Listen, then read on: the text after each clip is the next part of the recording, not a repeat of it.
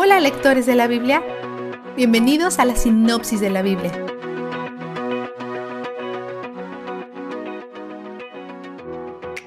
Hoy la gente responde al informe de los espías. Debido a que 10 de los líderes están temerosos, todo el campamento está sumido en caos. Tratan de usurpar la autoridad de Dios eligiendo a un líder que no sea el que Dios designó y yendo a donde Dios no los está guiando, de vuelta a Egipto. Volver a Egipto se convierte en una metáfora para dudar y alejarse de Dios. Si no llevamos nuestras dudas a Dios, nos alejarán de Dios.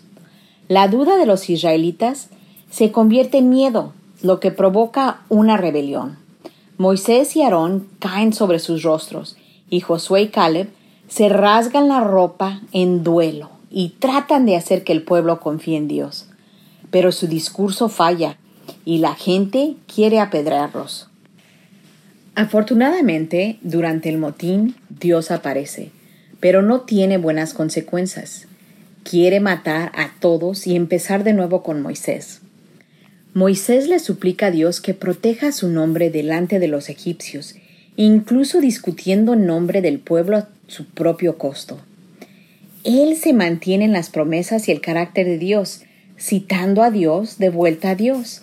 Dios cede, pero no sin dar consecuencias por la incredulidad del pueblo.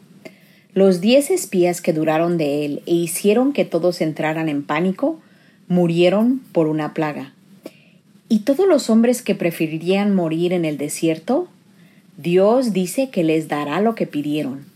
De hecho, todos permanecerán en el desierto durante cuarenta años, tiempo suficiente para que todos los mayores de veinte años, excepto Caleb y Josué y sus descendientes, mueran. Sus muertes serán el resultado de plagas y juicios que vienen debido a su constante rebelión. Ninguno de aquellos cuyos corazones se rebelaron contra Dios verá la tierra prometida. Entonces Dios les advierte que los enemigos están cerca, y dice que empaquen y se dirijan al sur. Pero al pueblo no le gustan sus consecuencias, así que dicen, pensándolo bien, vamos a tomar la tierra después de todo. Ignoran las instrucciones de Dios y se dirigen al norte. Como era de esperarse, pierden la batalla. Sus corazones se rebelan, quieren los dones de Dios, más de lo que quieren a Dios mismo. Están tratando de reclamar las promesas de Dios sin su poder ni su presencia. Están dispuestos a desobedecerlo para conseguir lo que quieren. Nota que mientras no creían en su promesa de darles Canaán, creían en su promesa de matarlos en el desierto. ¿Por qué es mucho más fácil confiar en su ira que su gracia?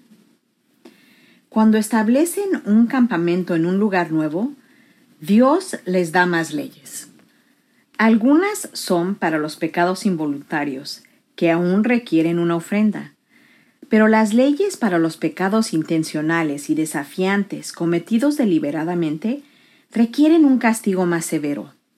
Todos los pecados son iguales en su capacidad de hacernos injustos, y para aquellos que son hijos de Dios, todos los pecados son igualmente pagados en su totalidad por la muerte de Cristo.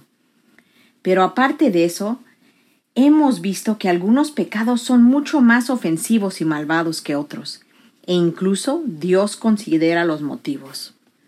Dios les recuerda de nuevo la importancia del sabbat. Parece pequeño, pero esos pequeños pasos, lejos de confiar en Dios, se suman. Dejando que cosas como el sabbat se desplacen, terminan haciendo becerros de oro y creyendo en espías temorosos.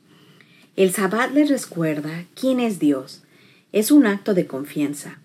Si no nos recordamos a nosotros mismos quién es Dios, corremos el riesgo de convertirnos en personas que mueren en el desierto, estando cerca de Él, pero perdiéndonos del gozo y la paz de honrarlo y confiar en Él. Para ayudar a recordarles a Él y a sus caminos, los hace usar flecos púrpuras en sus ropas. Jesús era un judío respetuoso de la ley que cumplía perfectamente estas leyes, lo que significa que él llevaba estos flecos púrpuros. Cuando leemos que la gente toca el dobladillo o el flequillo de su prenda en Mateo 9, 20 a 22 y 14, 36, esto es a lo que se refiere. Moisés escribe un salmo en respuesta a toda esta tragedia. Como resultado del pecado del pueblo, él también sufrirá. No tenía idea alguna en qué se estaba metiendo cuando Dios lo llamó. Probablemente imaginó un trayecto de dos semanas, no de cuarenta años. Así que suplica el favor de Dios. Días y años nos has afligido, nos has hecho sufrir. Devuélvenos ahora ese tiempo en alegría. Salmos 90, 15. Vistazo de Dios. Después de la rebelión, Dios podría haber salido balanceándose, pero abre con después de que hayan entrado en la tierra que les doy para que la habiten. A pesar de todo su pecado, les recuerda que no ha cambiado de opinión. Él mantiene su promesa. Siguen siendo su pueblo. ¡Qué misericordia! ¡Qué integridad! qué perdón, incluso en el desierto durante 40 años. Él es donde el júbilo está. La sinopsis de la Biblia es presentada a ustedes gracias a B-Group, estudios bíblicos y de discipulado que se reúnen en iglesias y hogares alrededor del mundo cada semana.